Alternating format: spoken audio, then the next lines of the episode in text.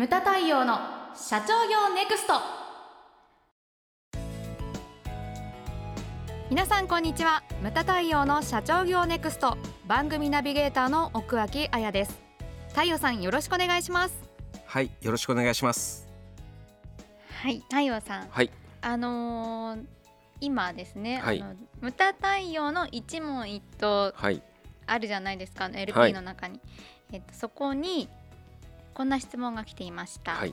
えっと男性社員の育休取得はい。ということでちょっと質問を読ませていただきますね。はいお願いしまとす28歳の営業職の男性が半年間の育児休暇を取りたいと報告がありました世の中的にはそういう方向に向かっていること優秀な人材の流出を防ぎ長く働いてもらうために必要なことだということは分かっているんですけれども私自身の価値観が昭和のまま止まっているようで何とも複雑ですと。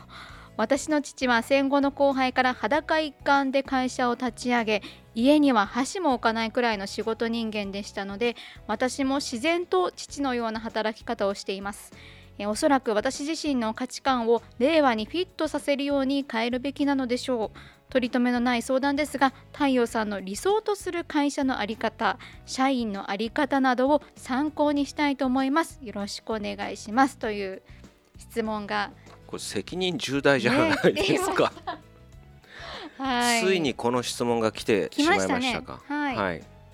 男性社員の育児取得、でたまたまですけれどもえっと昨日今日その出産についてのニュースっていうのが結構話題になってましたよね、ほら10万円クーポンがどうのとかさ。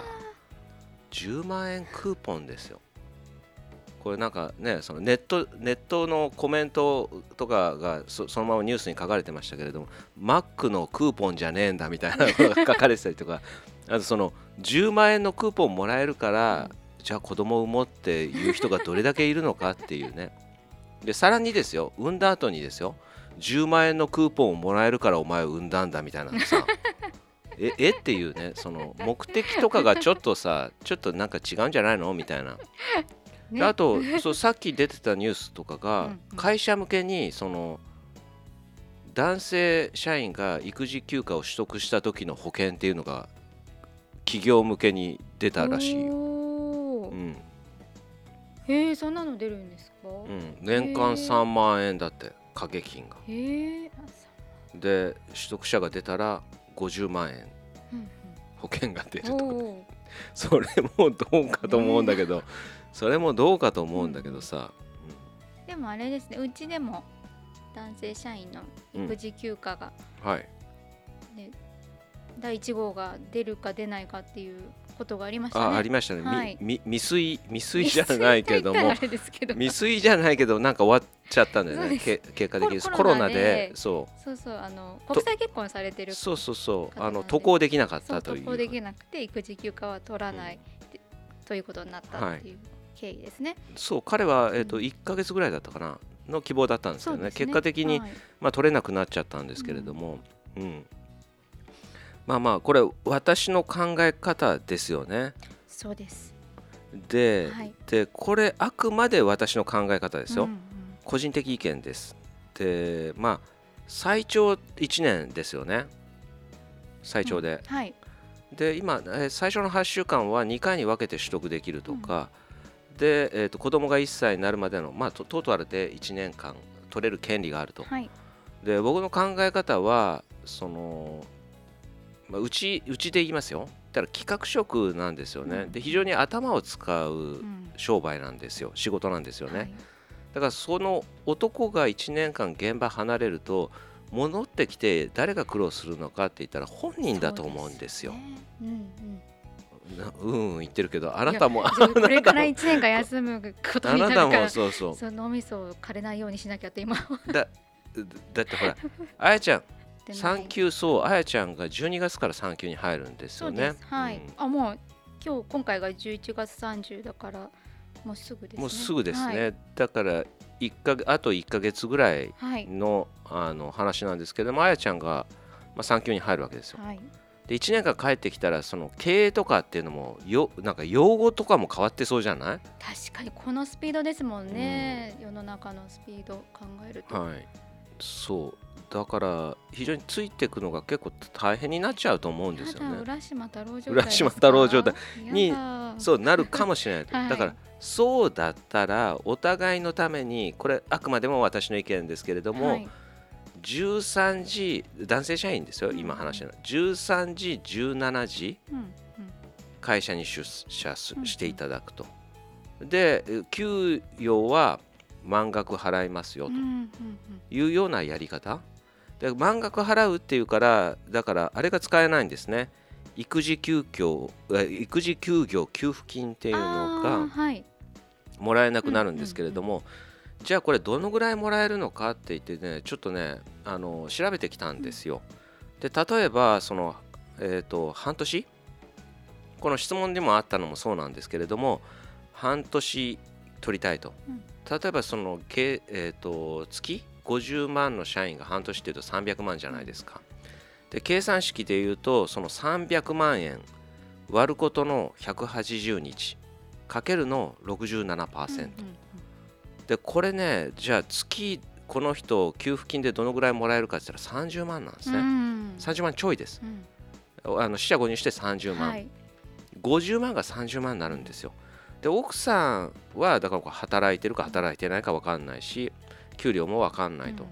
そしたらその50万が30万になった時にこれで子供も増えるわけでしょ、ねそうですよね。ベッド買ったり、うん。そのベビーカーだなんだ、あの哺乳瓶だ洋服だ、おむつだ考えた時に30万で2.5人でやっていけるのかという話になってくるわけですよね。だそれ考えるとうん。僕はそのねあのーまあまあなんなんていうのフルではないけれども、うん。13時17時来てもらってそれで仕事に空気感に接してもらって、でもう残業もなしでも5時でもう本当帰っていただくと。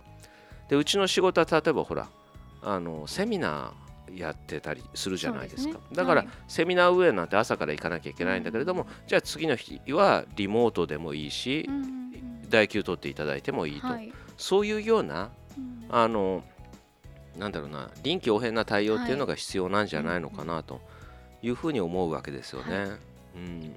あのまあ、しかも給付金っていうのが、えー、と半年までが67%なんですよ。さっき言った計算式に。はい。で半年を過ぎると181日以降目はこれ50%になっちゃうんですね。半へ額ー。そうだからそうそういうのもね、ちょっとこれで本当にね義務付けとか言われても、うん。いやいやいやと。ちょっと待ってよというふうに思っちゃうんですよね。だからそういったどこまでその着地歩み寄りっていうか、はい。お互いにそのいいうんところで落とせるかっていう僕は絶対こっちの方がいいの、うん。僕の、これあくまでも僕の意見です、はい。はい。んじゃいいのではないのかなというふうに考えてますね、うんああやちゃんは？それで旦那さんは？はあのと取らないです。取らない。はい。主人は取りませんがうん。私はもうがっつり取るじゃないですか、まあ取らざるを得ないもそうんねですね。大丈夫かなと思って。結構仕事人間なところがあるので、はい。じ自分から仕事がなくなった時になんか大丈夫だろうかみたいな。まあ女性はほら出産するとあれが変わるから母性が出てくるで出てきますか？いやわかんない。で俺に言われてもちょうど僕に言われてもちょっと困っちゃうな。うん。母性が出てくるからまあ大丈夫なんじゃないのか。子供にこうなるんですかね。そう。今で全今は全はい。然想像できなくて、早く社会に復帰したいっていう思いばっかり出てくるんじゃないかっていうそういう心配があります。不安？不安。あの戻った時にやれるだろうかそうだやれるかだだだから男性にとってはこれすごい今、りうん。あの太陽さんがおっしゃったような,、なんかその仕事の空気感に少しでもこう触れてあのもらえるよううなん。その対策をするっていうのはすごくいいなって今聞いてて思ったんですよね。うん。まあ一番その忙しい時、うん。朝とかほら掃除洗濯とか,、だそういっそた時はそううん家庭にいていただいて、でお昼も家家で食ってくればいいじゃないかと、で午後から午後からそういう話ですね、でまあ場合によっては5時じゃなくてもいいしでもっと早く帰ってもらってもいいし、だその間にななんていうのその日のやるべきことうんだからマネジメントが必要だと思うんですよね,、ね。タイムマネネジメントが、大事ですね、うん。まあ、そういうのが重要なんじゃないのかなって。これがだからねそのなんていうかなまあ多様化多様化言ってんだったらそのね、うんうんうん。男性育児休暇っていうのもその個々にあったような、うん。もう枠で決めちゃうんじゃなあくてーなるほど、うん。そういうのがいいんじゃないのかなと僕はそういうふうに思いますね。その人に合ったはい、形で、はい。うん。まあ参考にしていただけたらなとい。うふうに思います。ムタ対応の社長業ネクストは全国の中小企業の経営実務をセミナー書籍映像や音声教材コンサルティングで支援する日本経営合理化協会がお送りしました今回の内容はいかがでしたでしょうか？番組で取り上げてほしいテーマや質問などどんなことでも番組ホームページで受け付けております。どしどしお寄せください。それではまた次回お会いしましょう。